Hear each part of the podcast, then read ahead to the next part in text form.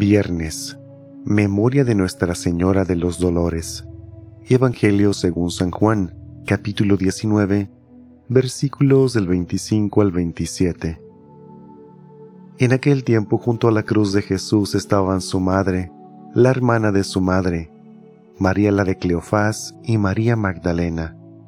Al ver a su madre y junto a ella el discípulo que tanto quería, Jesús dijo a su madre, Mujer, ahí está tu hijo.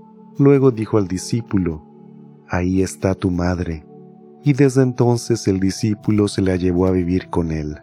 Palabra del Señor.